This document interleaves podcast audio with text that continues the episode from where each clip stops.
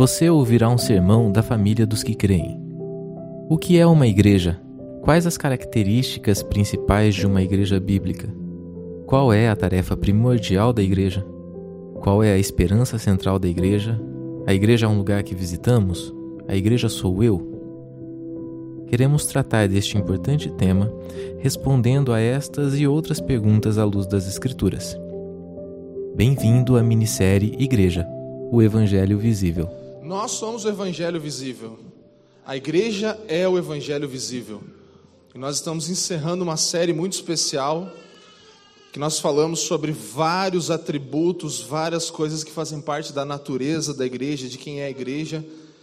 E estamos encerrando com muita alegria, mas queremos que você volte nas últimas palavras, nesse, nesse trajeto todo que nós percorremos até aqui e continue ainda estudando e conhecendo mais sobre o que é a igreja, porque nós nunca vamos descobrir plenamente esse mistério até que estejamos face a face com o Senhor. Então, é, a gente sempre lê esse texto do mistério que é Cristo e a igreja, que já foi um pouco revelado, mas está sendo revelado, mas será, será somente plenamente revelado no grande dia, amém? Então, nós ainda vamos ter algumas coisas nessa manhã, a gente vai vai ter ceia, vai apresentar criança, ainda vai ter algum roteiro aqui. É a nossa despedida de culto longo, né? Que a gente pode ainda ter um último culto aí extenso, porque depois vai dar uma enxugadinha um pouquinho. É, às vezes a gente fica falando, brincando que o último culto, o segundo culto, né?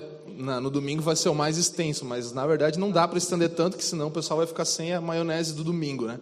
Então a gente quer tentar fazer os dois, as duas reuniões mais é, sucintas e isso é um desafio muito grande, né? É bem desafiador mesmo a gente trabalhar tudo isso. Mas então hoje tem ainda um pouco mais de paciência, porque nós vamos ter essas coisas que nós não teremos mais aos domingos, nós vamos retornar com o partir do pão e ainda teremos alguns dois meses ainda de ceia é, no domingo, não como agora todo domingo, mas ainda é, né, nesse domingo teremos isso junto com a apresentação de crianças também que mudaremos para o partir do pão. Mas eu gostaria de encorajar você a estar no domingo que vem, escolher o seu melhor horário, 9 ou 11 horas. Nenhum é cedo demais, né? É, um é bem tarde, outro é um horário bom ainda, então dá para vir tranquilo. É, e, e nós possamos juntos aqui adorar o Senhor e termos esse tempo do que vamos falar hoje. Encerrar essa série falando sobre esse nosso encontro tão especial que é o culto domingo, o dia do Senhor. Hoje é o dia do Senhor, é o dia em que nós gastamos mais tempo diante dele, em que nós estamos juntos com a igreja. E eu gostaria que você realmente abrisse o seu coração para ouvir. A gente entregou uma folhinha, não sei quem, quem alguém não tem essa folhinha, sobrou lá, será? Tem lá, gente, que alguém conseguir ver? Felipe Lima, dá uma olhada lá para. Tem lá? Você cons... Quem não tem a folhinha aí? Levanta a mão aí. Essa folhinha que a gente deu, alguém não tem? Levanta a mão bem alto, não? Ali atrás, ali, ó.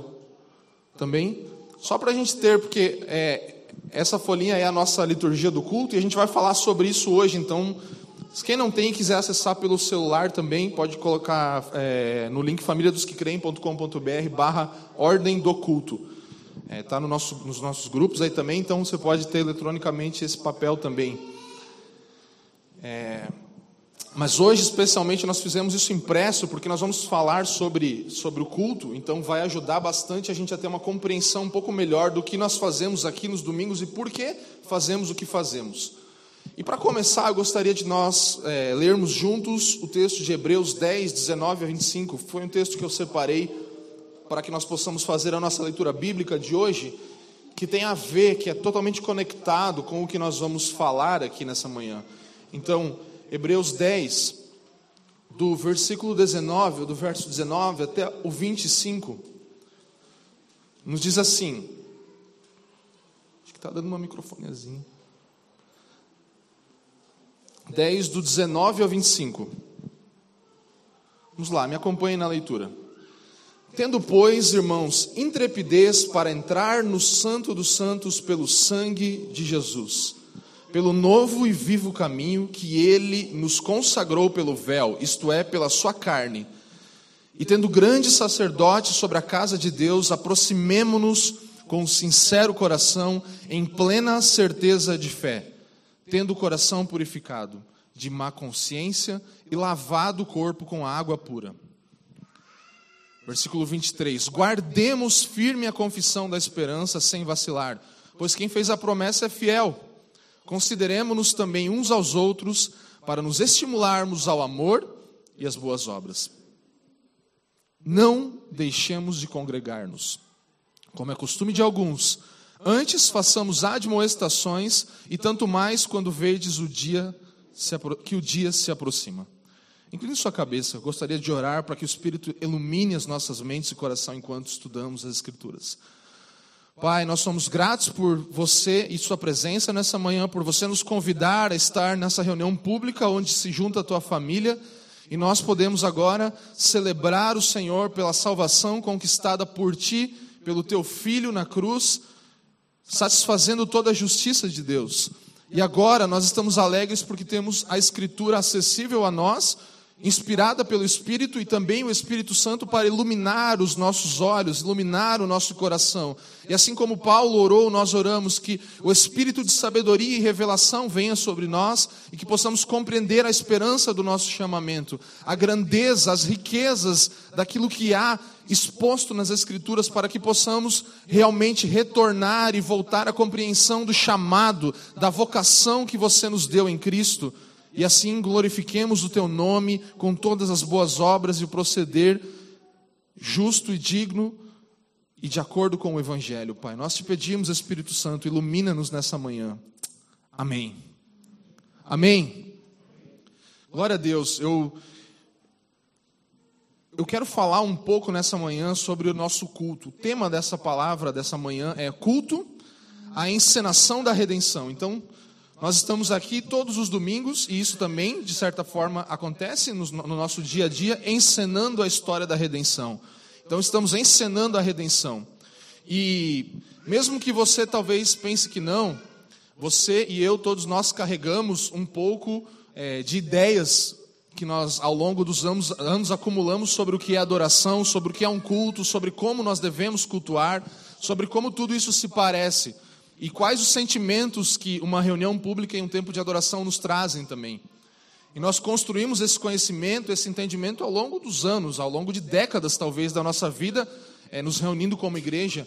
E cada vez que nós nos reunimos como igreja em uma expressão diferente ou em uma realidade diferente, nós adicionamos algo a esse nosso conceito de adoração, de culto ao Senhor. Então, você pode falar talvez assim: ah, eu não tenho uma teologia de culto, eu não tenho essa ideia do que é o culto, eu não tenho uma teologia da adoração. Mas todos nós temos, na verdade, todo mundo tem uma teologia da adoração, ou, ou, ou seja, o que Deus pensa, ou o que você pensa que Deus pensa sobre adoração, o que nós construímos sobre isso. E isso, isso acontece porque todos nós somos pessoas formadas por hábitos.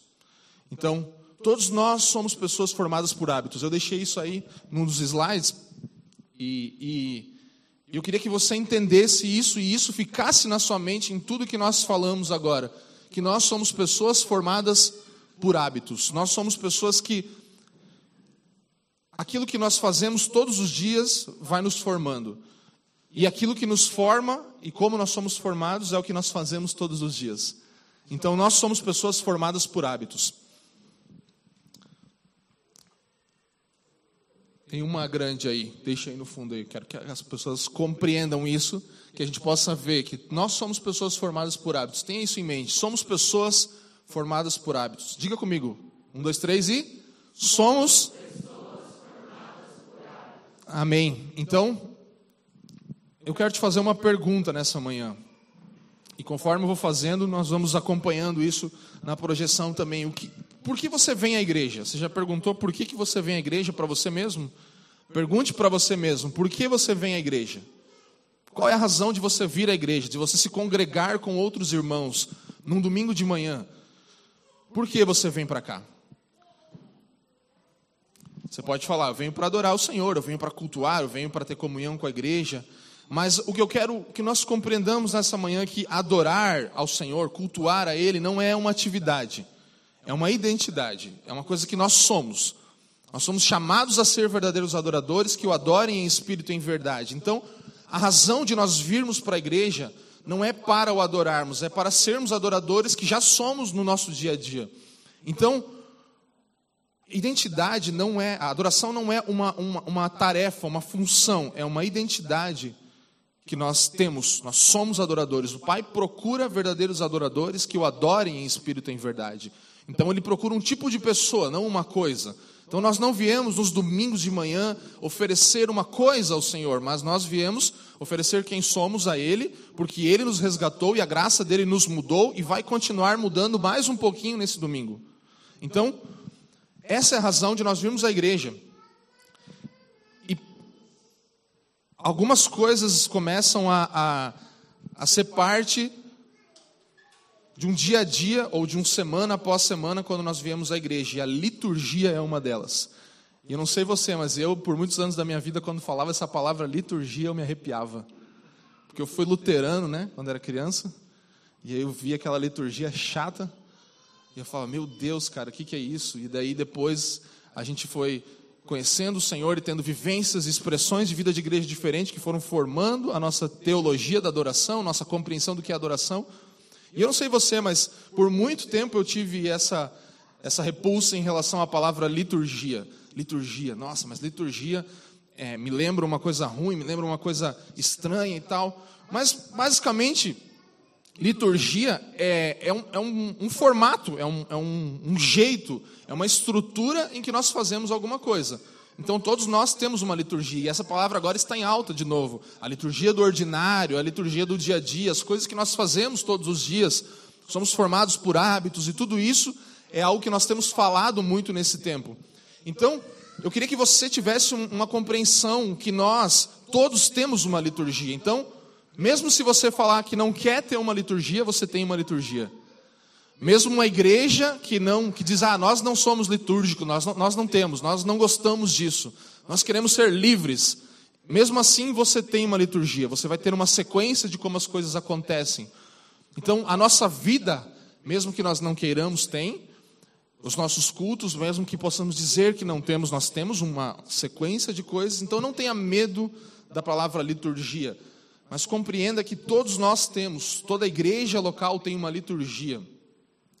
A questão, e é o que nós vamos falar sobre hoje, é o que determina a nossa, nossa liturgia. O que, que faz com que a nossa liturgia seja como é. Dá uma olhada aí no seu papelzinho aí, você vai ver que tem uma sequência de coisas aí. Depois você vai olhar melhor para isso, mas você vai ver que tem muita coisa aí acontecendo. E por que, que nós fazemos o que fazemos? Esse é o ponto que nós queremos falar nessa manhã. Então, por que nós temos uma chamada adoração? Por que nós temos um tempo de canções? Por que nós temos uma confissão de pecados? Por que nós temos uma, uma segurança do perdão pela Escritura? Por que nós temos um tempo de compartilhar a paz uns com os outros? Por que nós temos um tempo de ofertar? E por que nós lemos o Catecismo Nova Cidade? Por que nós temos uma palavra e por que nós temos ceia e por que nós oramos enviando e abençoando cada um de vocês para ir viver a semana, o dia a dia. E se você pensar no meio da igreja hoje, existem pelo menos algumas coisas que orientam a adoração da igreja. Uma delas é o mercado, é como James Smith vai falar, a liturgia do shopping center, é buscar coisas, querer coisas e olhar para as coisas ao nosso redor desejando elas. Então, a, o mercado, a onda, o, o trending, o, o, mainstream, essas coisas podem fazer com que a gente conduza o nosso culto também. São coisas que são seculares, secularizadas, coisas que estão é, no nosso século, nesse sentido de secular, então, no sentido de deste mundo, e elas conduzem a nossa vida no dia a dia e podem também vir a conduzir, infelizmente, os nossos cultos. Então nós podemos ter uma adoração conduzida pelo mercado, ou nós podemos ter uma adoração conduzida por uma terapia humanista, por um, um coach, por alguma coisa que já temos falado nessa série, inclusive, sobre um, um estilo de pregação e de liturgia e de culto que centralize o homem, que coloque o homem em primeiro lugar, que tudo depende do homem, tudo é focado no homem. Então isso seria uma adoração orientada por uma terapia humanista ou até mesmo por entretenimento, nós podemos ter uma liturgia de culto que está conduzida pelo entretenimento, fazer com que as pessoas estejam entretidas a todo tempo. E isso, às vezes, quando a gente faz o tempo de confissão aqui, tem um, um silêncio que dá medo, é aquela hora que você quer botar alguma coisa para tentar entreter, porque você fala, meu, as pessoas vão ficar perdidas, elas vão. Então, às vezes, a gente é conduzido por isso, por não deixar a, a peteca cair e o momento de adoração ele tem que acontecer, ele tem que fluir de um jeito com, uma, com as nuances certas, porque senão nós vamos ter um problema e as pessoas não vão estar entretidas e tem que ter uma atividade, tem que ter uma sequência certa que envolva as pessoas que se elas em algum minuto ficarem de lado, elas nunca mais vão vir para essa igreja, é o que às vezes a gente pensa. Então a gente tem que entreter as pessoas. Esse é o tipo de compreensão errada e orientação errada para adoração. Mercado, terapia humanista, é, entretenimento. Amém, gente? Vocês estão comigo? Eu estou mostrando o cenário ruim e eu quero trazer o cenário bíblico como nós estamos compreendendo e tentando viver. Mas, por exemplo, pensa numa estrutura de liturgia em que a missão do líder de adoração que está aqui cantando, ou o Felipe que estava aqui agora conduzindo essa adoração toda, é, e eu acho que você vai identificar isso, porque eu já fiz isso, já vivi isso muito. Então, o, o líder de adoração ele tem uma missão, que é chegar aqui primeiro e fazer a igreja acordar, né? Vamos acordar, igreja, domingo de manhã, né? Então, cara, tá todo mundo meio ali ainda naquele slow, tipo bem slow motion tal, e aí o líder tem que, ah, é a primeira música ali é só para acordar, né? Aí depois o líder de adoração tem que fazer a igreja chorar. Aí ele usa, né, ali canções e tal, então, poxa, tá todo mundo quebrantado, forte e tal. E depois o líder de adoração tem que fazer a igreja se acalmar, porque vai vir a palavra, né? Então, se acalma os ânimos aí, que você vai ter que o cara quer, quer que você escute ele, o pastor vai falar, então a, a igreja tem que se acalmar. E aí depois vem a palavra tal, e aí o líder de adoração tem que fazer a igreja se empolgar de novo, porque amanhã é segunda-feira e eu tenho que pregar o evangelho. E aí o cara tem que sair daqui felizão, empolgado e vambora.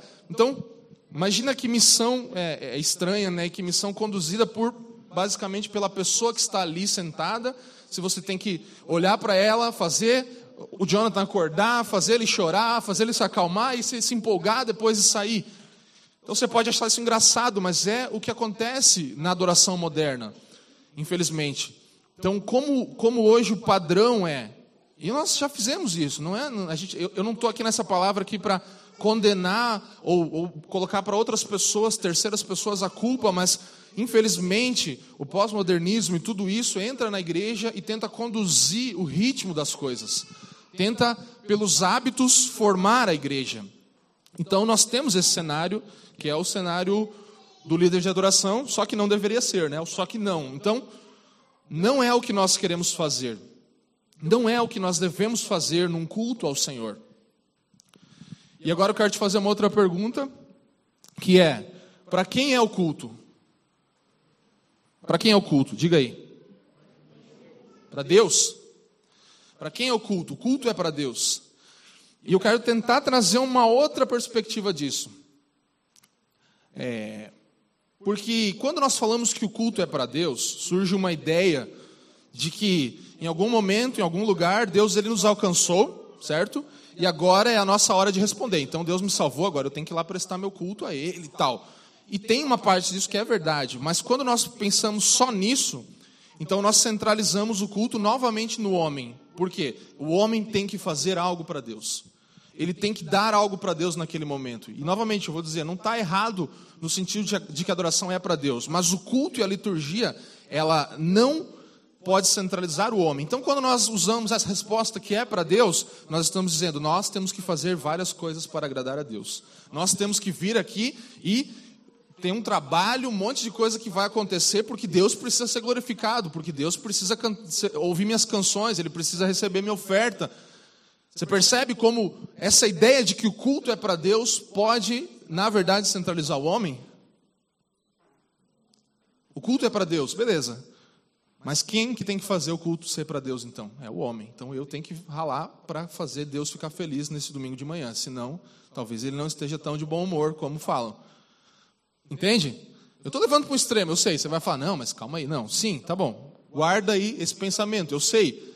Nós estamos fazendo isso ao Senhor, mas há um perigo, há um risco de que até nessa ideia de culto para Deus nós sejamos o personagem principal do culto, porque Ele está distante e nós estamos aqui ralando para tentar agradá-lo. Então, o que eu quero que você tenha em mente é que a nossa resposta é mais uma obra de Deus. Então, se nós respondemos em adoração e podemos fazer isso com tudo, isso é mais uma obra de Deus, assim como Ele nos resgatou e nos salvou, agora mais uma obra dele é permitir-nos responder a Ele. Então, não é que nós possamos fazer isso, Porque senão nós estaríamos indo totalmente de forma contrária ao que cremos e vemos na teologia reformada. Os reformadores não trouxeram essa ideia de que é justamente o culto ele era feito simplesmente por várias coisas humanas ali para tentar conquistar um lugar no céu e tudo isso.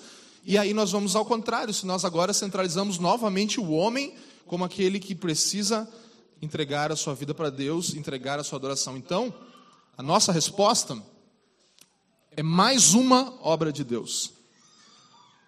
Amém? É mais uma obra de Deus.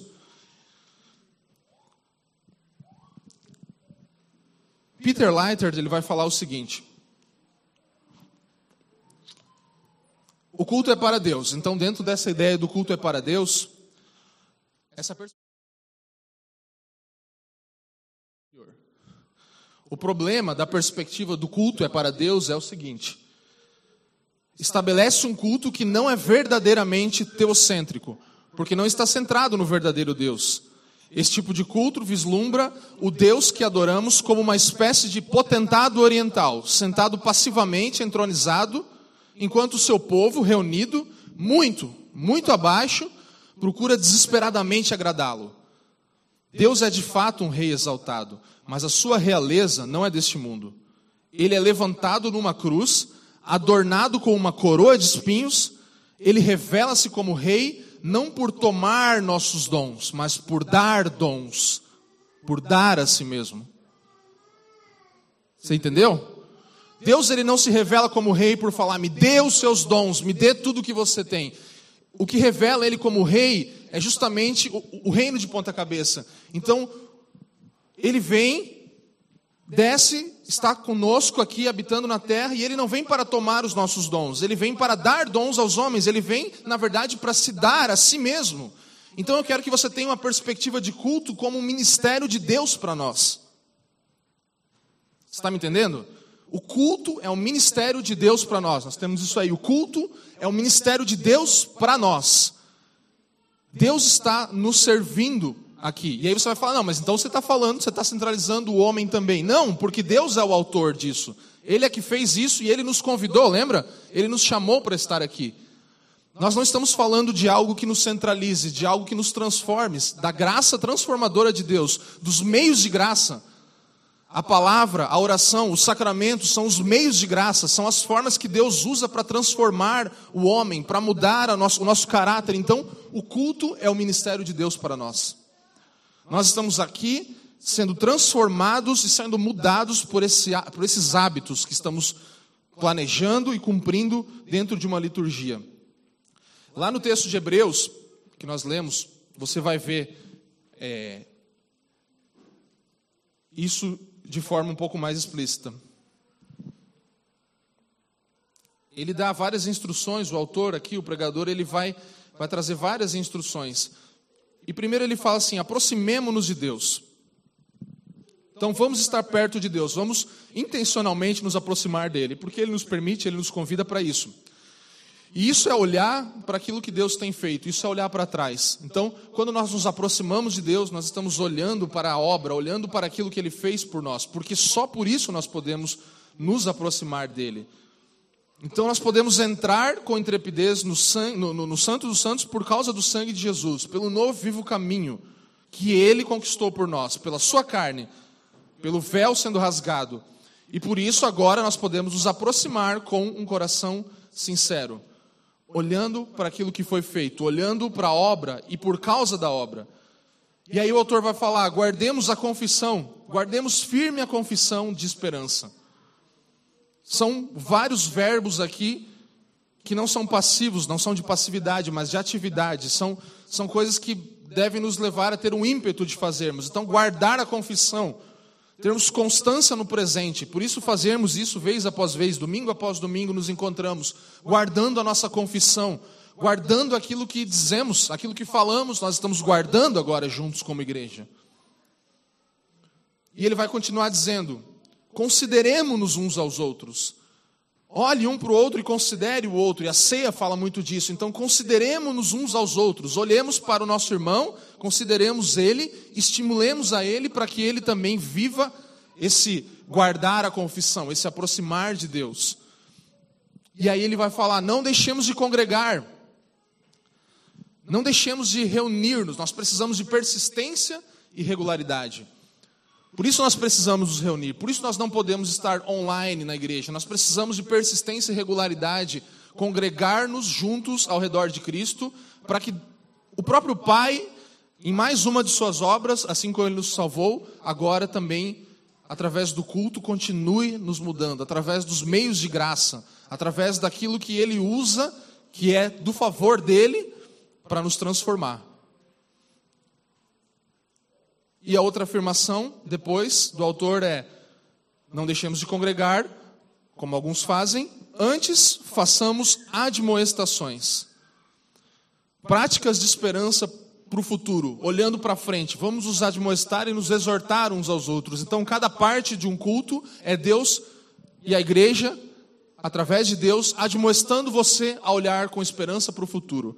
Então, uma liturgia de culto tem várias coisas aqui. E nós não vamos entrar tanto nesses textos, porque meu ímpeto, meu, meu intento nessa manhã é que a gente possa pegar todos os pontos da nossa liturgia aqui e explicá-los e fazer você entender e ter clareza sobre por que fazemos o que fazemos. Então, nesse texto de Hebreus, nós temos alguns passos e algumas práticas de nos aproximarmos de Deus, olhamos para o que ele, olhando para o que ele fez, guardar a confissão, ter constância no presente considerar uns aos outros, não deixar de congregar e fazer admoestações. Olhar para frente com esperança, olhar para trás e ver a memória daquilo que está sendo construído. Sabe, nesse texto aqui a gente pode perceber uma ênfase da superioridade desse novo pacto, dessa, dessa aliança que Jesus fez, né?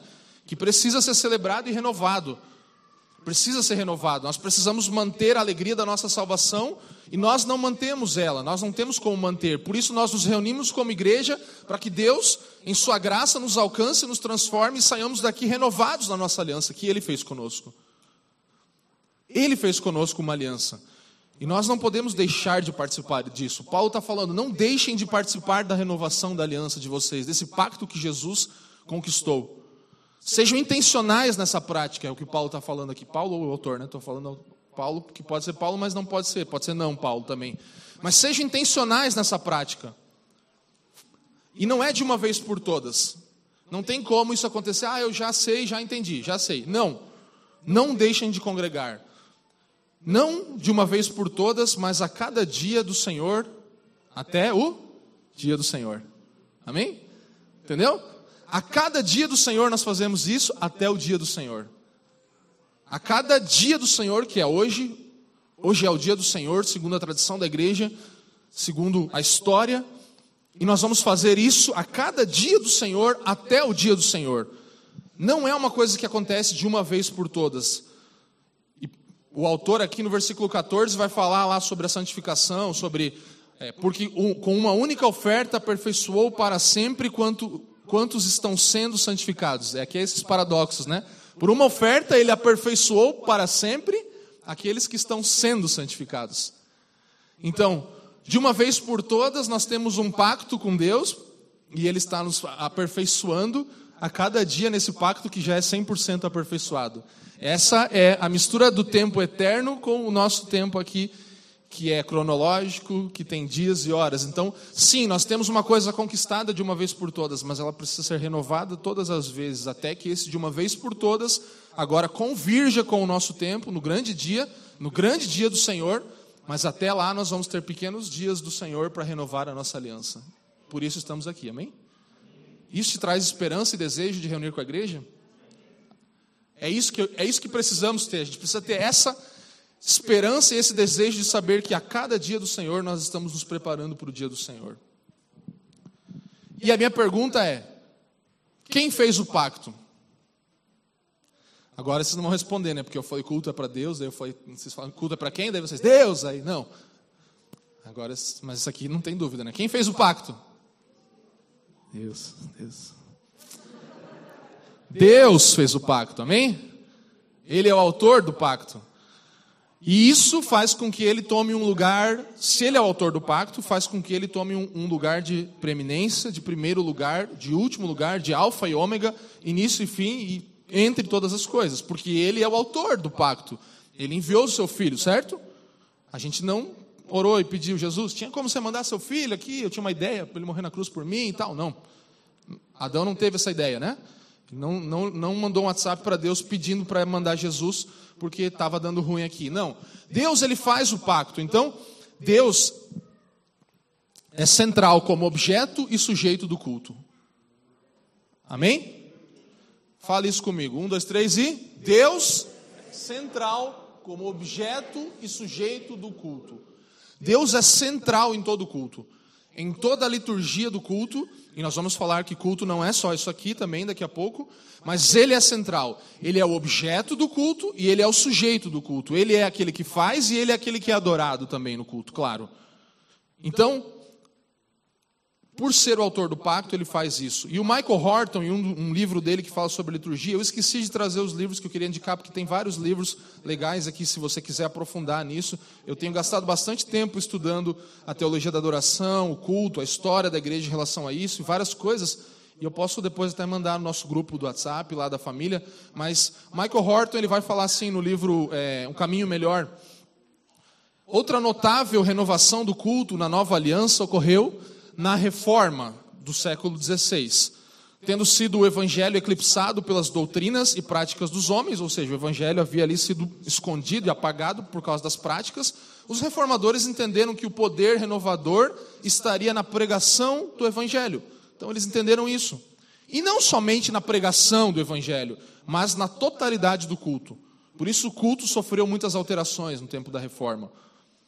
Então, o culto eles reconheceram não dizia respeito primariamente à ação humana. Não, mas deveria ser centrado na ação divina. Deus não é apenas central como objeto do culto, mas também sujeito, um ator que reconstituiu a cada semana a reunião de estrangeiros e peregrinos como seu próprio povo redimido. Então Deus ele é esse que é o objeto, mas também o sujeito, e ele reconstitui a ideia da igreja se reunir e não deixar de congregar, é isso, que nós possamos reconstituir. Por isso, o tema dessa palavra é a encenação da redenção. Nós estamos aqui encenando e ensaiando a cada dia do Senhor para o grande dia do Senhor. E também por pelo, pelo dia que já ocorreu. Antes da fundação do mundo, quando o cordeiro foi imolado, nós tivemos a nossa salvação comprada. E agora lembramos disso com esperança, com memória e gratidão pelo que aconteceu e olhando para um futuro, para o que acontecerá, renovando a cada dia, a cada semana o nosso pacto com o Senhor. Então é interessante olhar, pensar sempre, tentar compreender os tempos, né? Porque se você pensar no Antigo Testamento, eles olhavam para um sacrifício que viria então, olhavam para o sacrifício do cordeiro que viria. Todo cordeiro que era imolado era olhando para Jesus, o cordeiro de Deus, que não tinha pecado. E depois, no tempo cronológico, quando acontece a morte no Calvário de Jesus na cruz, nós olhamos para trás, mas de certa forma, todos em todas as eras olhavam para um evento eterno, para uma coisa eterna. E agora nós também olhamos para uma coisa que é futura, mas que já aconteceu e que está acontecendo. Dá um nó, né? Mas é mais ou menos isso. E é difícil de compreender mesmo. Mas o que eu quero que nós tenhamos agora em nossa mente e é importante para essa manhã é que nós estamos aqui contando uma história. Amém? Nós estamos contando a grande história da redenção e contaremos ela até o grande dia. E por que nós temos a nossa liturgia? Porque estruturas contam histórias. Certo? Se você sabe um pouco sobre storytelling, sobre texto, escrever alguma coisa, você já escreveu, você sabe bem disso. Se você trabalha com alguma coisa nessa linha, você sabe que você precisa estruturar algo para contar uma história. Se você é um artista, se você é compositor, você sabe que você precisa de uma estrutura para contar uma história. E isso acontece na estrutura de várias coisas na igreja. A, a, a estrutura da arquitetura, inclusive da igreja, conta uma história, aponta para Cristo, a cruz, o, a, o jeito que a igreja é construída a liturgia, a adoração, os tabernáculos contam uma história com a sua estrutura, e eu não tenho tempo para entrar nisso, mas é muito interessante a gente estudar e perceber como as igrejas católicas reformadas, depois, como os tabernáculos é, de Moisés, de Davi, funcionavam, e a sua estrutura contava uma história, tinha um objetivo, tinha um passo a passo, tinha uma ordem ali que contava uma história. Então toda a estrutura conta uma história. Toda estrutura conta história. Vou ser chato com você hoje, que é tipo aula hoje, né? Então, diga comigo: estruturas contam histórias. Estruturas contam histórias. E o culto, assim como a criação, a redenção, é esse maravilhoso teatro. Calvino fala isso. O culto, a criação, a redenção é um maravilhoso teatro no qual Deus desce para atuar diante de um mundo espectador. Então, a redenção, a salvação e o culto também é um grande teatro em que Deus vem, nos convida para estar junto e ele ali usa daquela estrutura para contar uma história e atuar diante de um mundo espectador. Então a adoração a Deus começa com Deus. A adoração a Deus começa com Deus. A adoração sempre começa com Deus. Nós viemos aqui por causa dele, nós estamos aqui por causa dele, por causa da atitude de Deus. Ele é o objeto e o sujeito do culto. E eu quero trazer uma estrutura rápida aqui de algo que Mike Cosper, no seu livro Ritmos da Graça, fala, que é o culto 1, 2, 3. E isso aqui é uma coisa que você vai conseguir compreender um pouco melhor. Então, dentro do culto 1, 2, 3, nós temos, em primeiro lugar, o número 1. Por que o número 1? Porque o culto tem um objeto e autor, que é Deus. Então, um objeto e autor. Como eu já falei, Deus ele está no centro de toda a nossa adoração. A adoração tem a ver com Deus, o culto tem a ver com Deus desde o início até o fim. Ele nos convida até ele nos envia. Então, o culto tem um objeto e autor. Diga comigo, um objeto e autor. Dois. O que, é o dois do culto? Um, dois, três. Isso aqui é para você gravar. Então, o culto tem um objeto e um autor. O que, que tem dois no culto?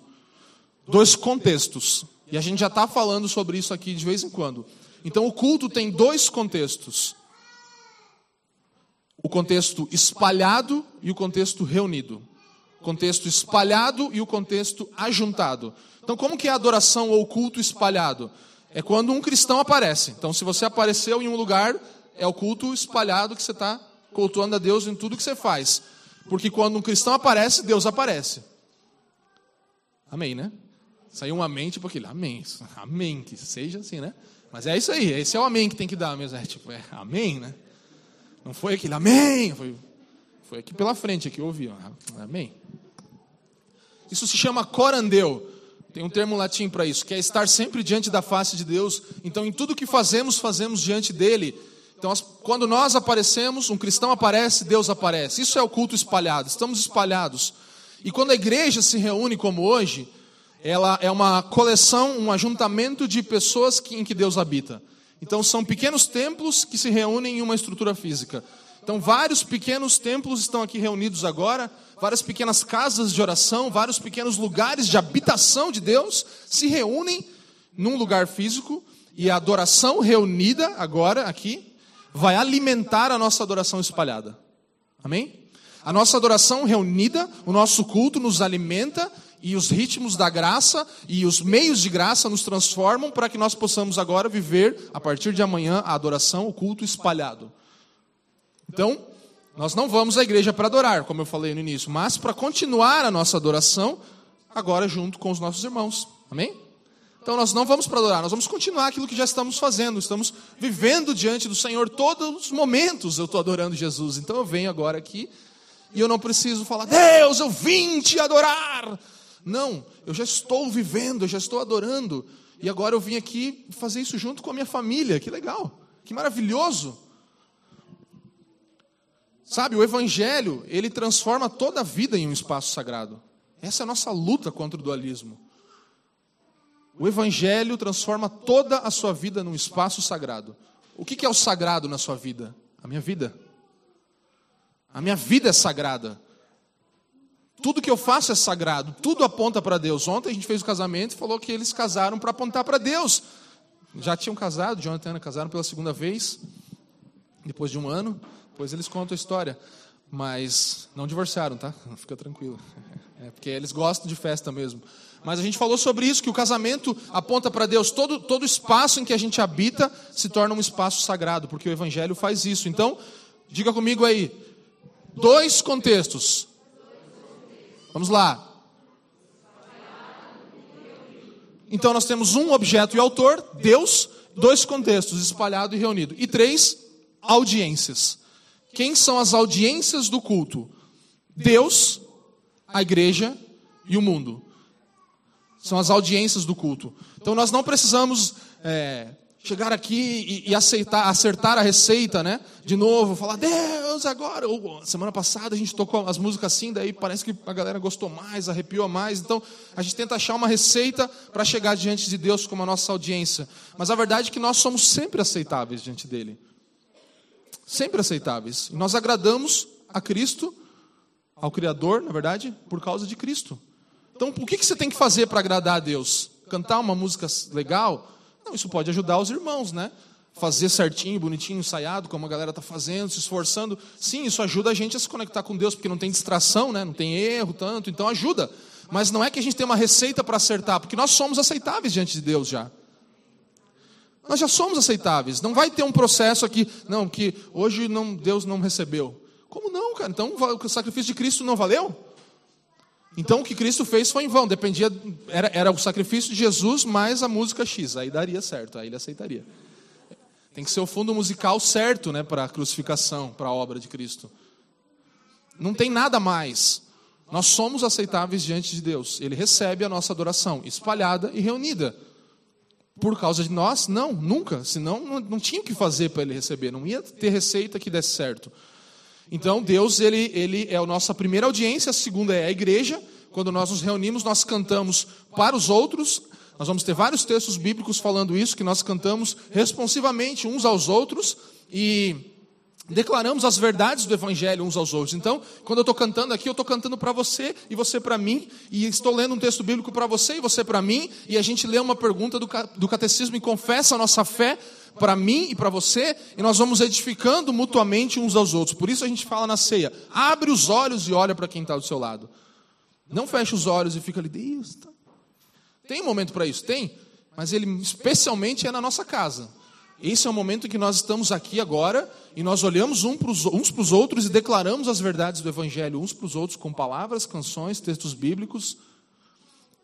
Então, quando nós nos reunimos, nós fazemos isso. E a terceira audiência é o mundo.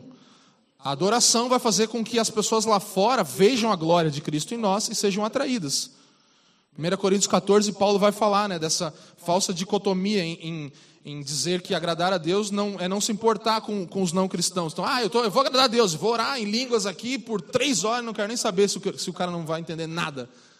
Não, não, é o que Paulo está falando. Ele está falando, gente, não vamos, não vamos entender que agradar a Deus é não se importar. Não importa o que vão pensar de mim, estou nem aí e tal. Lá na tua casa, tá bom? Você pode, mas aqui, nesse momento, a gente tem. E eu não estou falando contra os dons do Espírito, nós somos uma igreja continuista, acreditamos em todos os dons do Espírito atuando no meio da igreja, conforme ele os dá.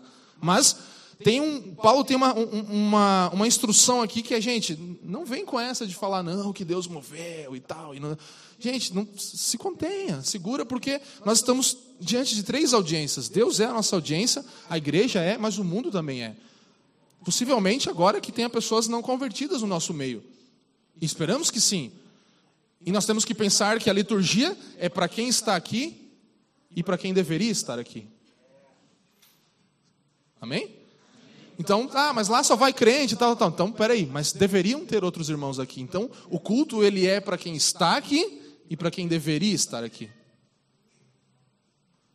Deus está aqui, a igreja está aqui, o mundo está aqui e deveria estar aqui. Se tornando igreja, adorando a Deus também. Então tem três audiências. Nós não precisamos adaptar a mensagem para cada audiência mas todas elas precisam ver e ouvir o evangelho sendo exibido e celebrado. Então, não precisa adaptar para cada tipo de pessoa, para cada audiência, mas todas precisam ver e ouvir o evangelho sendo exibido, sendo pregado, sendo cantado, sendo celebrado. Então, esse é o culto 1, 2, 3. Legal, né? Gostaram? Culto 1, 2, 3. Vamos lá, vamos ler junto aí, ó. Vamos lá. O culto tem o quê? Um objeto e autor, que é Deus. O culto tem dois contextos, espalhado e reunido. E tem três audiências, que são Deus, igreja e mundo. Amém. Nunca mais esqueça isso. Três audiências no culto. E dois contextos, e um objeto e um autor. Então agora eu quero ir para a estrutura do culto propriamente dita aqui. É, existe algo que na teologia e na eclesiologia se chama princípio regulador do culto. Nós não vamos falar sobre isso, mas você pode olhar isso. Então, basicamente, tem dois tipos de opiniões. Tem pessoas que falam que se a Bíblia não proíbe, nós podemos fazer.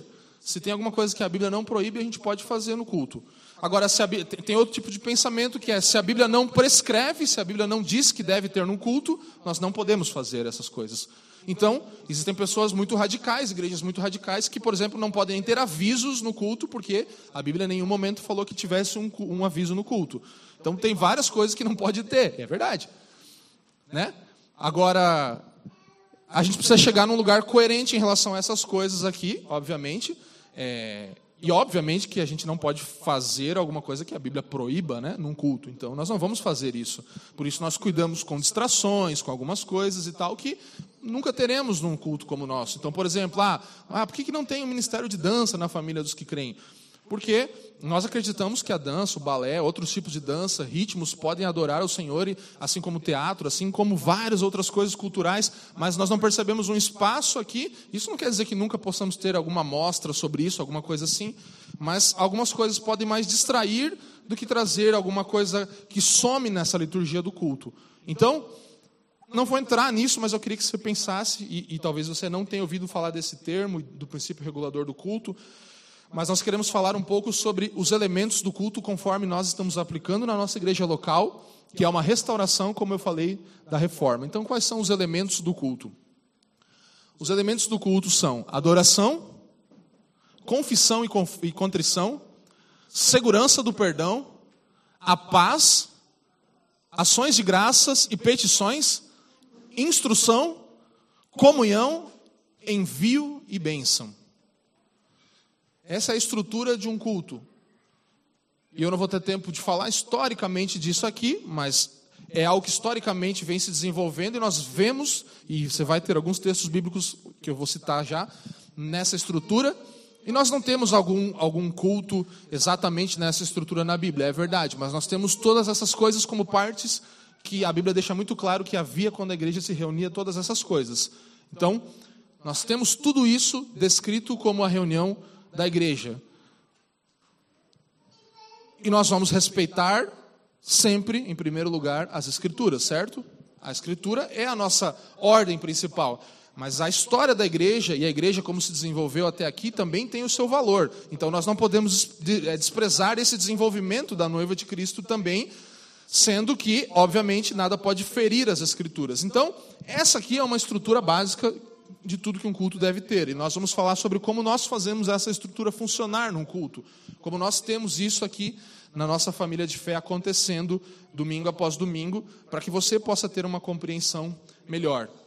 Então temos adoração, confissão e contrição, segurança do perdão, a paz, ações de graça e petição, instrução, comunhão, envio e bênção. Percebe que tem uma estrutura de uma história que acontece aqui? Capítulos que vão se completando e seguindo um ao outro.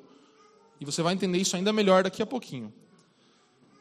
Brian Chappell ele fala assim no livro dele, que é o Christ-Centered Worship. Só tem em inglês, mas é um livro muito bom. Ele fala assim: a liturgia conta uma história. Nós proclamamos o evangelho pela maneira como adoramos. Então, como nós adoramos a Jesus, é como nós proclamamos o evangelho. Por isso, muitas vezes, nós proclamamos o evangelho do jeito errado. Né? A gente vai e vai nos nas coisas que as pessoas precisam, né? Deus pode mudar a sua vida. A gente não vai assim, Deus te criou e Ele te convidou para ser parte de uma família. Esse é o primeiro capítulo do Evangelho. Porque você está perdido, você não tem como alcançar Deus. Então, sabe, você percebe como a adoração é formativa, ela forma o nosso pensamento, ela forma como a gente vai viver o Evangelho lá fora. Por isso que a gente precisa de uma liturgia saudável. Então, na verdade, Brian Chappell vai falar, adorar com esses aspectos é uma forma importante de uma igreja manter a fidelidade ao Evangelho. Você quer manter uma fidelidade ao Evangelho? Porque nós, família dos que creem, queremos. Por isso nós estamos fazendo isso. Nós temos uma estrutura de culto que se mantém fiel ao Evangelho. Qual é o nosso compromisso? Se nós estamos aqui como pregadores, como arautos de uma mensagem, o nosso compromisso é com essa mensagem a mensagem do Evangelho. Vamos colocar aquele slide da metanarrativa que a gente coloca em todo início de culto, e eu falei sobre isso em umas duas palavras aqui que tem no YouTube. Então, isso aqui é como a gente experimenta o Evangelho. A cada semana nós revivemos essa história, cada domingo. Criação, Deus é santo. Queda, nós caímos, nós somos pecadores. Redenção, Jesus nos salva. Consumação, Jesus nos envia. Então é, é, é uma timeline, é uma linha do tempo de coisas que aconteceram na história, de coisas que aconteceram no Evangelho, e essa timeline determina as ações da nossa liturgia. Então, criação, queda, redenção e consumação. Deus é santo, nós somos pecadores, Jesus nos salva e Jesus nos envia. Essa é a sequência de coisas que nós fazemos e agora nós vamos desdobrar elas aqui um pouco melhor. Então, preste atenção nessa figura aqui que você vai conseguir entender. Como que a gente experimenta o Evangelho? A dinâmica de experimentar o Evangelho. É, e como que a gente lembra isso na história e como isso se demonstra no culto, na, uma ação na nossa liturgia. Então vamos lá. Primeira coisa, no Evangelho, Deus é santo. Esse é o início do Evangelho. Isso se demonstra pela criação. Ele cria todas as coisas conforme a sua vontade e para a sua glória. Amém? Como que isso se demonstra na liturgia? Através da adoração. Nós estamos confessando que Ele é santo, que Ele criou todas as coisas perfeitas, que Ele fez tudo isso, que Ele é o, o, o que starta o culto, que Ele é o que starta a criação, que Ele é o santo, Ele é o centro, Ele é o início, alfa, ômega. Então assim se expressa a adoração na história, assim se expressa a história no Evangelho, e o Evangelho é que dita todas essas coisas. Deus é santo. Vamos lá. Nós somos pecadores. O Evangelho diz que nós somos pecadores, certo? Deus é santo e nós? Certo. Como que nós vemos isso na história? Através da queda. Então tá claro, né? Todos caíram, todos pecaram e carecem da glória de Deus. Como que nós mostramos essa coisa na nossa liturgia? Através da confissão e do lamento. Nós, diante do Senhor, juntos confessamos que nós somos pecadores, não conseguimos agradá-lo. E nós nos lamentamos por isso. E se a história terminasse aqui, a gente podia ir para casa chorando, né? Não é verdade? Naquele silêncio que fica aqui às vezes, todo mundo ia embora. É isso. Poderia ser esse o fim, né? Justamente, seria esse o fim, certo? Seria justo? Seria justo. Seria justo. Mas, nós temos o Evangelho dizendo que Jesus nos, graças a Deus por Cristo, na história, nós vemos isso através da redenção. Na liturgia do culto isso, culto, isso se expressa através da segurança do perdão que nós declaramos, os textos bíblicos que lemos aqui toda vez, a paz sendo compartilhada uns com os outros, é uma demonstração da redenção e um fruto da redenção, a gratidão, as nossas ofertas, nós não estamos pagando para que Jesus nos abençoe, não estamos é, investindo em um mercado para que amanhã talvez suba aquilo que eu botei aqui hoje, não nós estamos sendo gratos e também estamos oferecendo petições, porque agora temos acesso a Deus através de Cristo e também estamos recebendo instrução, porque agora podemos ouvir, nossos ouvidos agora estão abertos. Agora nós podemos ouvir a instrução do Evangelho. E depois nós temos Jesus nos envia. Isso é o que o Evangelho diz: Jesus nos envia. Isso é demonstrado com o fim da consumação. Nós vamos ser enviados até que chegue o grande dia e tudo seja consumado. E como isso se demonstra na liturgia? Através da comunhão, da Santa Ceia, através do envio. Nós somos enviados aqui e abençoados através da bênção. Então, o nosso quadro completo, bonitinho, ficaria assim: ó. Evangelho diz o quê? Que Deus é santo, que nós somos pecadores, que Jesus nos salva e que Jesus nos envia. Tudo certo? Amém? Amém ou não amém, gente? O que, que a história diz? Que houve. Vai.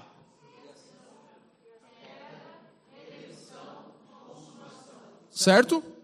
A história fala isso. Como nós demonstramos isso na nossa liturgia? Através da adoração, da confissão e do lamento, da segurança, da paz sendo compartilhada, gratidão, petições, instrução e através da comunhão, do envio e da bênção. Deu uma clareada? Sim? Ajudou? Então tá bom. Então vamos agora, rapidamente aqui, uh, destrinchar um pouco sobre essas partes. E eu não vou conseguir terminar essa palavra toda, eu já avisei lá para o pessoal que alguns slides vão ficar para trás e a gente vai tentar, porque são coisas importantes, mas a gente vai tentar, talvez em um outro momento, ou na intro, possivelmente vai ter tempo para isso. Inclusive a intro, se você já fez, é, como nós vamos ter um novo formato da intro agora, você que fez a intro, que já está aqui congregando com a gente há 19 anos, pode fazer a intro de novo, tá bom? Dessa vez. Quem que está aí há 20 anos congregando aí? Oh, tinha os irmãos que falam aí, ah, mas 20 anos, não sei como é que. Foram embora. É, então você pode vir e fazer a intro. Se você já fez, se você fez agora e ainda não foi também recebido como novo membro, porque aqui a gente vai ter mais tempo de falar sobre isso. Só que, gente, agora eu preciso da atenção de vocês, porque eu basicamente vou ler isso aqui para não perder tempo. Então eu, eu desenvolvi parágrafos que vão explicar cada uma das coisas. Então você promete para mim que você vai prestar atenção? Tá, então vamos lá. Porque se eu for explicar cada coisa, a gente não vai ter tempo. Então eu vou ler o que eu já escrevi, tá? O que eu, obviamente, juntei né, de várias coisas que eu li e, e não desenvolvi isso sozinho, mas consegui deixar sucinto aqui de um jeito que a gente possa agora compreender o que, que acontece no culto. Então, em primeiro lugar, nós temos no culto a chamada adoração. Eu vou pedir para vocês lerem comigo os títulos, tá? Para a gente saber. Então, o que, que acontece na chamada adoração? O culto começa com Deus, porque tudo começou por Deus. Toda a criação adora porque Deus o criou para refletir sua glória. Salmo 19, 1 vai falar isso. Eu não vou citar os textos, estão ali, você pode anotar, tá? Adoramos porque Deus nos designou para fazê-lo. Ele nos desenhou desse jeito, então ele nos criou a sua imagem. Dessa forma, cada novo dia é um chamado para adorarmos a Deus, não só cada domingo, mas cada novo dia. Cada encontro é um chamado para adorarmos a Deus. E em nosso pecado, Deus nos chama de volta para si, mesmo para que possamos, de volta para si mesmo, para que possamos adorá-lo. Portanto, quando nos reunimos para encenar o evangelho, começamos com uma chamada à adoração. Deus nos chama para adorarmos a Ele e recebemos de Sua mão generosa as boas dádivas que Ele oferece-nos. Deus fala, nós respondemos. Então, isso que acontece quando nós lemos um salmo aqui, que geralmente é um salmo em que Deus fala, em que algum salmo que fala sobre a igreja se reunindo para adorar, é uma chamada da parte de Deus através das Escrituras para que eu e você possamos vir ter acesso a Ele. Então, fala dessa história. Então, chamada adoração é a primeira coisa que tem no nosso culto. Depois, nós adoramos ao Senhor com canções. Vamos, vamos, vamos lá com vontade, gente, falar canções e orações de louvor e adoração. Então, tendo ouvido o chamado de Deus, nós ouvimos pelas Escrituras o chamado de Deus para o adorar, nós respondemos em oração e adoração. Como povo da aliança de Deus, levantamos-nos e invocamos o nome do Senhor, confessando que o nosso socorro está no nome do Senhor que fez os céus e a terra. Respondemos levantando nossas vozes a Ele, cantando salmos, hinos bíblicos e canções, conforme nos foi ordenado venha até Sua presença cantando. As palavras que cantamos ao Senhor são cuidadosamente escolhidas, pois o conteúdo de cada canção deve estar em conformidade com as Escrituras e deve nos fornecer um entendimento mais profundo de Deus. Você concorda com isso? Então, é isso que nós fazemos, nós cantamos canções. E aqui é, quando a gente tem uma liturgia, às vezes a gente fica tipo meio travado. Então, eu quero dizer para você de uma vez por todas: adore ao Senhor livremente, cante alto, bata palmas, celebre ao Senhor. Nós não estamos querendo esfriar as coisas, nós estamos querendo contar uma história e nessa história tem vida. Então, nós celebramos ao Senhor com o nosso fôlego, corpo, alma e entendimento. É isso que precisamos oferecer ao Senhor, nossa vida como um todo. Então, é isso que fazemos com canções cuidadosamente selecionadas que centralizem a Cristo e ensinem. E depois nós temos, bem alto, juntos, a leitura da lei. Então nós adoramos ao Senhor e temos um texto bíblico e geralmente lemos o texto de Mateus 18 que Jesus resume todas a, toda a lei em dois, em duas, né? Que é amar ao Senhor sobre todas as coisas e o próximo como a nós mesmos. Então nós fazemos a leitura da lei. Por quê? Deus nos diz sua vontade para nossas vidas em sua lei. É lá que ele fala o que ele quer. A vontade de Deus está expressa na lei. Isso é, nos mandamentos das Escrituras. A lei de Deus nos diz claramente como devemos viver e o que Deus espera de nós. Então, o que Deus espera de nós? Ele também revela a santidade, ela também revela a santidade de Deus, como nossa, bem como nossa pecaminosidade, pois se não fosse pela lei, eu não teria conhecido o pecado, Paulo vai falar. Então, quando estamos diante da lei, percebemos nossa incapacidade de cumpri-la, por nós mesmos. Notamos o contraste, o abismo que há entre a perfeita vontade de Deus e nossas palavras, nossos pensamentos e nossas ações pecaminosas. Então a lei é aquele grito assim que você fala: Meu Deus, eu não, eu não amei o Senhor sobre todas as coisas, eu não amei meu próximo como a mim mesmo. E se isso não é um contraste para você, talvez você tenha que ler João falando que aquele que não diz pecado tem que dar uma olhada, né? Que não tem pecado. Não, eu não, eu amo a Deus sobre tudo e eu amo meu próximo como a mim mesmo. Então, talvez você precise ainda mais do evangelho, porque eu não amo a Deus sobre todas as coisas e eu não amo meu próximo como a mim mesmo como eu deveria. E eu preciso confessar isso diante de vocês, porque eu não amo todos aqui como eu deveria. Eu não consigo amar o meu próximo a quem eu vejo. Quanto mais eu posso dizer, não, eu amo Deus. Que Deus eu amo. Deus a gente é conectadão, assim, mas as pessoas é difícil amar. Né? Mas Deus é, que Deus é mais legal. Né? Então não tem como dizer uma coisa sem dizer outra. Então a lei vem para nos confrontar. Então Felipe leu aqui. Isso diz a lei do Senhor. E aí, você está vivendo isso? Não. Então o que, que nós fazemos? Nós fizemos uma. Não. Nós fazemos uma confissão do pecado. Nós fizemos uma confissão do pecado. Então, à medida que nós entramos na luz da presença de Deus, nós tornamos-nos cada vez mais conscientes da escuridão do nosso pecado, certo? Aí você vai vendo que realmente você está num lugar escuro. E uma resposta apropriada para isso não seria autopiedade, nem autoaversão, nem fuga. Seria confissão.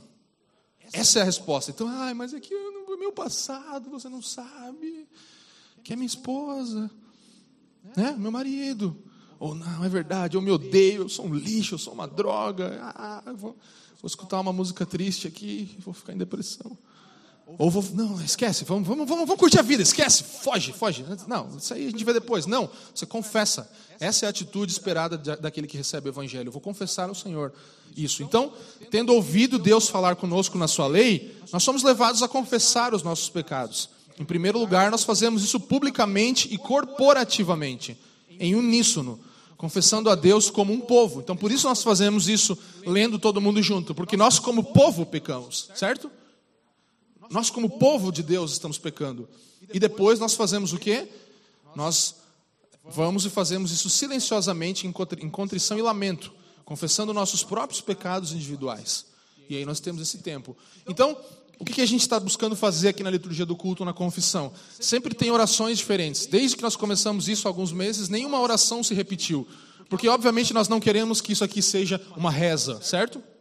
Obviamente, nós não queremos isso. Porque daí você não vai mais. Não, é automático, aí você já não tem mais nada. E é o que acontece. Por isso a gente tem medo da liturgia. Porque daí você vai falar, ah, daqui a pouco está ali, Senhor, me perdoa, como eu, tal, tal, tal. E aí se torna uma coisa litúrgica fria e morta. Mas não é isso. Nós estamos buscando ter textos bíblicos que falam da segurança do perdão, sempre um novo texto. Nós vamos mudar essa dinâmica daqui a pouco. Já temos, às vezes, algumas canções que são cantadas que são de confissão. Nós podemos ter diferentes expressões. Toda essa estrutura do culto, ela não pode perder nenhuma das suas partes, mas ela pode ser expressa de formas diferentes. Tá bom? Então fica tranquilo. Vai ter. Os caras estão falando que daqui a pouco vai ter uma santa aqui que vai virar católica, não sei o. Não vai. Não é isso. O objetivo disso aqui não é ter uma coisa fria e morta. É para você olhar. E eu, eu, graças a Deus, eu olho para as pessoas às vezes nesses momentos e algumas pessoas vêm e falam. Algumas pessoas já me pediram essas orações de confissão, falando, cara, me dá isso porque eu quero orar isso todo dia. Então, é isso que é para trazer. É para você olhar e falar, cara, sou eu. Como que você fez essa oração? Sou eu. Né? Quem que escreveu isso? Porque a gente se identifica como um povo com os nossos pecados também. Nós erramos juntos e precisamos confessar. Então, nós vamos mudando isso para que não fique uma liturgia morta, mas para que você, com, a sua, com o seu entendimento, também faça isso. Não de forma só a repetir coisas. Então, depois da, da, da confissão do pecado, nós temos a. Vamos lá, mais forte. Um, dois, três e. Declaração e segurança do perdão. Então nós fazemos isso intencionalmente, porque tendo confessado os nossos pecados a Deus, ouvimos o anúncio alegre da sua promessa, a partir de algum dos muitos textos bíblicos que nos garantem que se vamos lá, vamos ler junto. Se confessarmos os nossos pecados, ele é fiel e justo para nos perdoar os pecados e nos purificar de toda injustiça.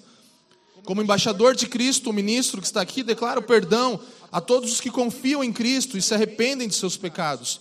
A confissão saudável é dirigida a Deus e baseada no entendimento de que se confessamos, se confessarmos, temos a certeza de que Cristo nos perdoou, ou seja, a certeza de que Cristo nos perdoou nos, nos, nos aguarda no próximo capítulo.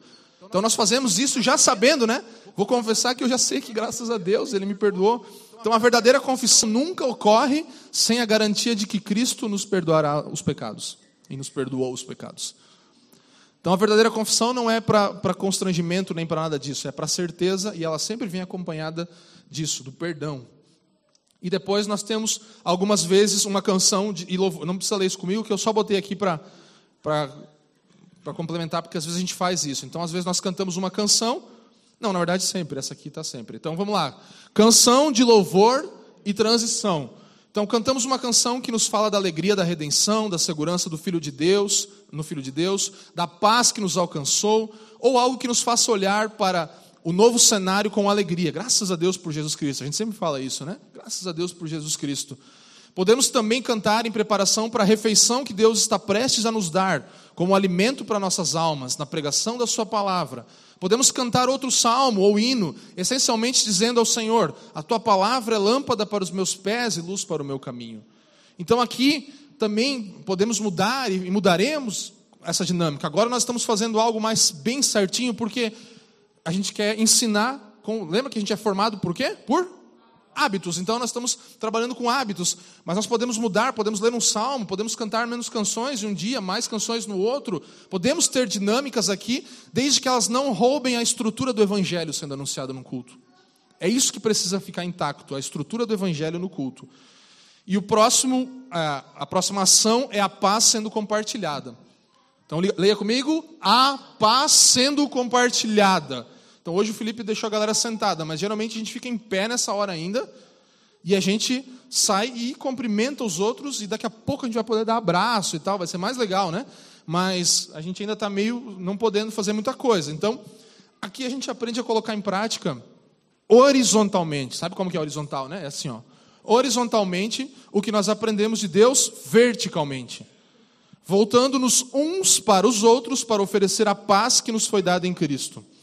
Na igreja primitiva, eles faziam isso saudando-se uns, uns, aos outros com o ósculo ou beijo santo. Mas calma, não, não vamos fazer isso, não, fica tranquilo. Às vezes a gente faz, né? Mas a gente não está focado aqui no, no, no princípio.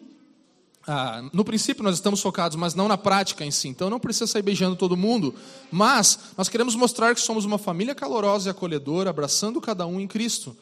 É um momento doce, não um momento difícil. Não é, não é um momento, ah, meu Deus, de novo esse negócio. De... Não, é um momento de compartilhar, de doçura, de nós darmos uns aos outros a paz do Senhor e compartilharmos a paz. E também não é hora de nos distrairmos ou nos desviarmos com conversas e brincadeiras.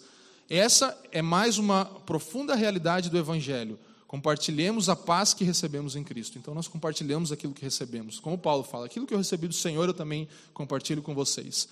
E a paz sendo compartilhada numa liturgia de culto serve para esse fim. Então não é hora de falar dos gols da rodada, nem, nem dá tempo, né? Mas, tipo, chegar ali e ficar, ah, não sei o quê, né? beleza. Não, compartilha de verdade, intencionalmente, a paz de Cristo. O que nos leva para o nosso próximo passo, que são as contribuições. Vamos lá, preste atenção em mim novamente. Quase que eu fui instalar o dedo assim, mas não precisa, né? É, contribuições. Nós damos porque Deus primeiro nos deu o seu filho. Glória a Deus. O Evangelho nos ensina que dar é um privilégio para o qual somos convidados, algo que somos livres para fazer, porque não somos mais escravos do dinheiro, né? Semana que vem a gente começa uma série sobre ídolos do coração, a fábrica de ídolos, nosso coração, e a gente vai falar sobre o dinheiro. Então, isso aqui é aquele amém que, que falaram aqui na frente, amém, né? É aquele amém que assim seja mesmo, né? Então, nós não somos mais escravos do dinheiro. É... Jesus, ele com intenção de que nós conhecêssemos tal liberdade, ele fala muitas vezes de dinheiro. Em Mateus 6:21 ele fala: "Onde estiver o teu tesouro, aí estará também o teu coração". Portanto, dar é uma oportunidade de fazer do que é eterno o tesouro do nosso coração. Então, toda vez que você dá, você fala: "Esse não é o meu tesouro. O meu tesouro é eterno". Não é o dinheiro meu tesouro, meu tesouro é eterno, meu tesouro é poder dar, porque esse é o meu tesouro. Portanto, dar é uma oportunidade de fazer do que é eterno tesouro do nosso coração. Então, respondemos à graça de Deus com nossa oferta monetária, que é para o avanço do evangelho no mundo e a formação de discípulos. Esse é o objetivo do dinheiro na igreja. Fazemos isso como um ato de adoração, de forma que cada um contribua segundo tiver proposto no coração não com tristeza ou necessidade, porque Deus ama quem dá com alegria. Amém? Presta atenção aqui em mim, gente. Não desvie sua atenção. Pare de conversar. Você que está conversando, a gente está indo para o final. Então, nós precisamos compreender isso, que a, a, a, o ato de darmos ao Senhor, de doarmos das nossas finanças, é trabalhar o nosso coração para também que isso se torne adoração. O dinheiro também não seja o primeiro lugar na nossa vida e nós possamos direcionar como adoração ao Senhor, de acordo como tivermos proposto no nosso coração. E não é para comprar nada, mas é para demonstrar gratidão. Amém? Depois temos uma oração pastoral, em que o ministro ora em nome da congregação, como Felipe fez, trazendo o fruto de lábios que confessam seu nome, conforme Hebreus vai falar, bem como uma intercessão pela igreja e pelo mundo. Isso pode ser concluído com a congregação orando junto à oração do Senhor, por exemplo. Podemos orar o Pai Nosso juntos, é uma opção. E depois temos a nossa confissão de fé. Fala comigo aí. Confissão de fé.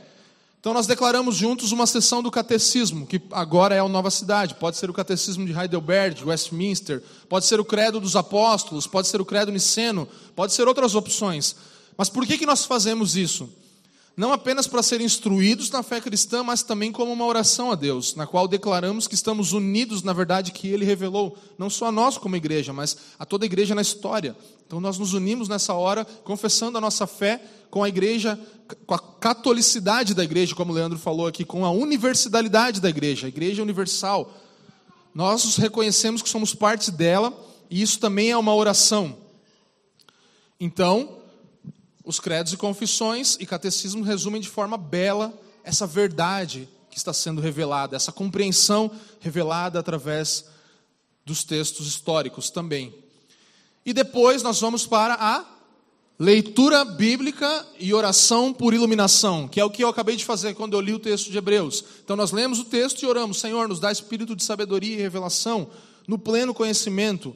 Nós ouvimos o Senhor enquanto a sua palavra é lida. Então toda vez que nós vamos falar, agora nós vamos ler o texto bíblico, você está ouvindo o Senhor. A leitura bíblica pública da escritura é algo que a Bíblia ensina a fazer e é também um ato de adoração. Nós vamos invocar o Senhor novamente, pedindo que Ele nos dê esse espírito de sabedoria e, e revelação todas as vezes que lermos as Escrituras. Então, partimos para o momento que estamos agora, que é a, vamos lá? Proclamação da palavra. Deus continua a falar enquanto a sua palavra é explanada e proclamada através de um sermão. Leia comigo aí. Como o apóstolo Paulo disse ao pastor Timóteo: pregue a palavra, insista, quer seja oportuno, quer não, corrija, repreenda, exorte com toda paciência e doutrina, pois virá o tempo em que não suportarão essa doutrina, pelo contrário, se rodearão de mestres segundo as suas próprias cobiças, como que sentindo coceira nos ouvidos. Eles se recusarão a dar ouvidos à verdade, entregando-se a fábulas. Por que, que tem importância a proclamação da palavra no culto? Essa é a hora que o ministro traz uma exposição fiel do texto, que em última análise nos chama ao arrependimento do pecado e a fé em Cristo. 2 Timóteo 3, 16 e 17 também nos diz que toda a escritura é inspirada por Deus e proveitosa para ensinar, para repreender, para corrigir e treinar na justiça, para que todo homem de Deus seja completo, equipado para toda boa obra. Portanto, nós nos esforçamos para apresentar a palavra de Deus em sua plenitude, extraindo o significado claro do texto e demonstrando como ele aponta para a obra de Cristo no Evangelho. Nunca deixamos essa boa notícia de fora.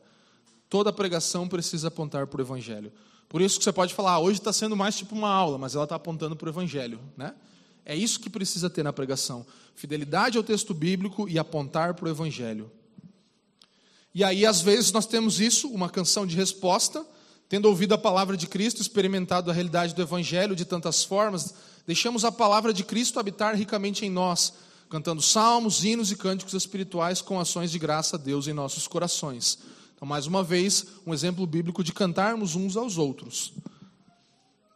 E agora, a nossa penúltima episódio do culto, que isso aqui não acontece todos os domingos, agora está acontecendo, mas nós vamos ter ele mensalmente ainda nos próximos dois meses, nos domingos, e em novembro retornaremos com o partir do pão, que aí teria que ter uma outra palavra só para falar disso, porque nós fazemos como fazemos. Mas é parte do culto, e é parte da anunciação do evangelho, e é parte das dinâmicas e da liturgia da igreja, que é a ceia do Senhor. Então, depois de ouvir o nosso Deus da aliança em sua palavra, e ambos, ah, desculpa, agora nos ajuntamos a ele em uma refeição da aliança, que vamos fazer daqui a pouco. Assim como a palavra pregada nos prometeu o favor de Deus em Cristo, também nosso Pai Celestial adiciona essa demonstração visível de sua promessa imutável. Então agora Deus ele bota um, um, um filme para a gente assistir, né? É, é visível. Partimos o pão juntos para comungar e participar do corpo e do sangue de Cristo. A ceia e a comunhão são nossas respostas à proclamação do Evangelho, participando do corpo partido e do sangue derramado de Cristo como uma família a igreja. Com raízes que remontam ao êxodo e símbolos apontando para a ceia das bodas do Cordeiro, nenhum outro evento captura a atemporalidade do Evangelho da melhor forma. Esse evento é o evento que mostra mais a atemporalidade, como o Evangelho é real sempre. A história que estivemos ouvindo e encenando agora tem uma ilustração clara. Juntos desfrutamos de um encontro terreno com o Cristo Celestial. Isso é a ceia do Senhor e ela faz parte do culto. E por último, nós temos o envio e bênção. Então, nós somos enviados. E agora, preste atenção que é a última. Então, no culto de adoração, o Deus triuno recebe a primeira e a última palavra. Então, ambos são anúncios da sua graça. Ele, por sua graça, nos salvou e agora, por sua graça, nos transformou e nos enviará. Então, com as mãos levantadas, o ministro abençoa o povo de Deus com a palavra de Deus, que está ao alcance de todos os que a recebem pela fé. Geralmente nós lemos esse texto de 2 Coríntios 13, que fala que a graça do Senhor Jesus Cristo, que, a comunhão, que, que o amor de Deus e que o, a comunhão do Espírito esteja com todos os irmãos. Isso é um tipo de bênção para caminhada. Então, ao encerrarmos o nosso encontro, nós vamos fazer isso daqui a pouco, nós somos lembrados que não deixamos de ser a igreja quando saímos do edifício, amém? Então, nós não, não vamos deixar de ser igreja. Agora eu tiro minha roupa de igreja e boto minha roupa normal. Não, nós continuamos sendo igreja. Em vez disso, ainda somos igreja, agora enviados. Lembra? Adoração espalhada por toda a cidade. Uma simples despedida ou direcionamento não é apropriada para essa realidade, mas sim uma bênção de Deus, na qual Ele nos envia com o poder e a presença do Espírito de Cristo. Por isso, o envio e a bênção não é simplesmente tipo, ah, falou então, até semana que vem, galera, uhul! Não, a gente precisa pedir, Senhor, a tua graça nós precisamos da comunhão do Espírito, nós precisamos do teu poder para ser igreja lá fora. Não adianta só uma palavra aqui para empolgação e tal. Você percebe como a receita do líder de adoração que vem, acorda a galera e depois faz as pessoas chorarem e depois faz as pessoas se acalmarem e depois deixa todo mundo empolgado, não funciona? Não é isso que é o evangelho. Isso é simplesmente técnicas de entretenimento, de terapia de fazer alguma coisa. Nós precisamos do Evangelho que nos leva a todas essas nuances da história, todos esses momentos da história. E isso é o que vai nos apontar e nos fazer viver essa realidade lá fora. Então nós não podemos tirar nenhuma parte, mas nós podemos expressar de formas diferentes essas partes. Muitas pessoas, por exemplo, vão tirar a confissão do culto. Mas o que é o evangelho sem confissão, sem reconhecimento de que precisamos da graça de Deus? Certo? O que se torna o evangelho se você não confessar que você precisa de Deus? Uma história, simplesmente, em que eu não me humilho, em que eu não preciso reconhecer, em que eu não vejo o meu estado. E por que, que eu vou precisar da graça de Deus se eu acho que eu não preciso? Então não é o evangelho, entendeu? Não tem como tirar partes. Você pode fazer uma confissão cantando, em silêncio, orando de um jeito, de outro, com texto bíblico, mas precisa ser parte. Nós estamos aqui comprometidos em contar uma história, não dá para tirar um capítulo principal, principal não, mas grande, né, da, né, da história, importante da história. Então, nós não queremos fazer isso aqui que fazemos da mesma forma para virar uma rotina. Eu falei isso, eu quero que você entenda isso.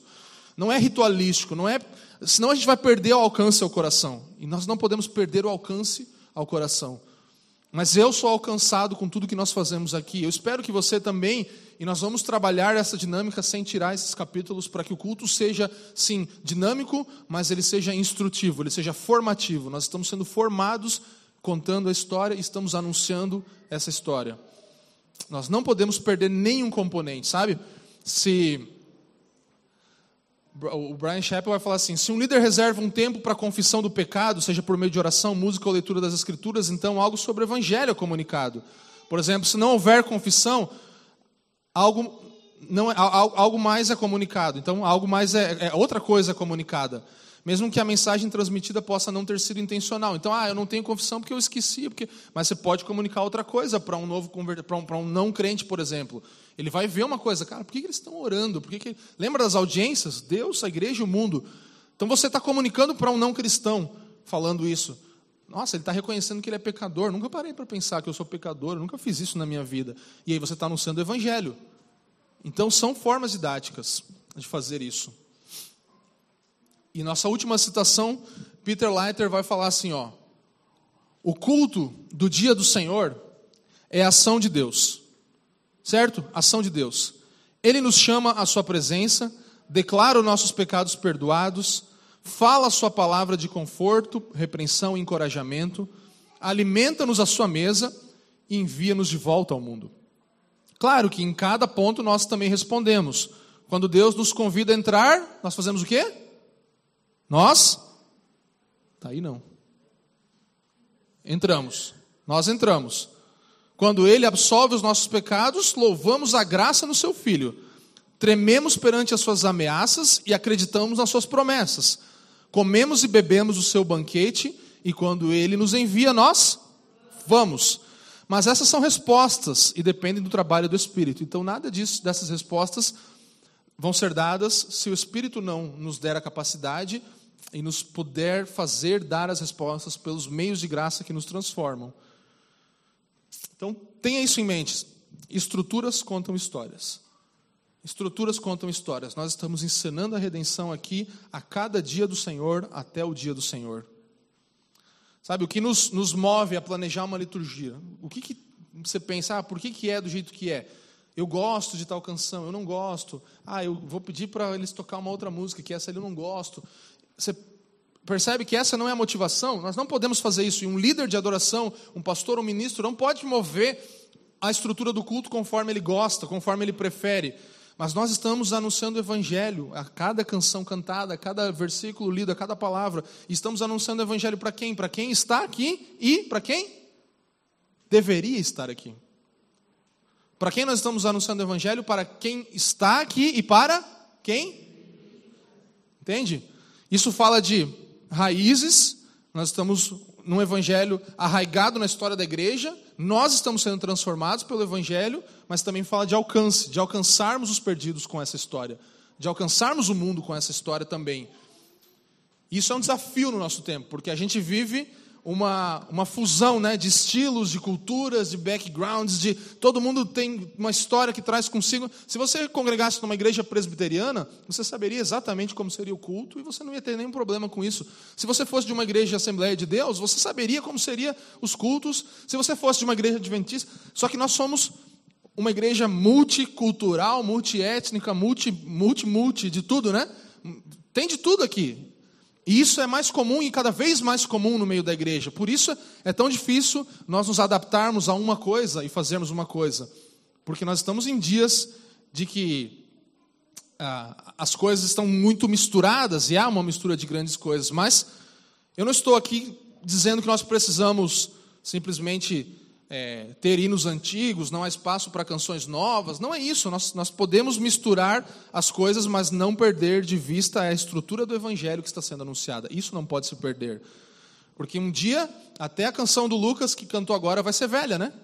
Um dia ela vai ter, espero que 200 anos, 300 anos, entendeu? E aí ela vai ser velha. Então tudo passa pelo tempo, não adianta. Mas o que nós precisamos entender é que o Evangelho não se perde, desde os hinos de 500 anos atrás até as novas canções que nós compomos aqui no meio da nossa família local. Esse é o ponto. Há uma conexão entre todas essas coisas, sabe?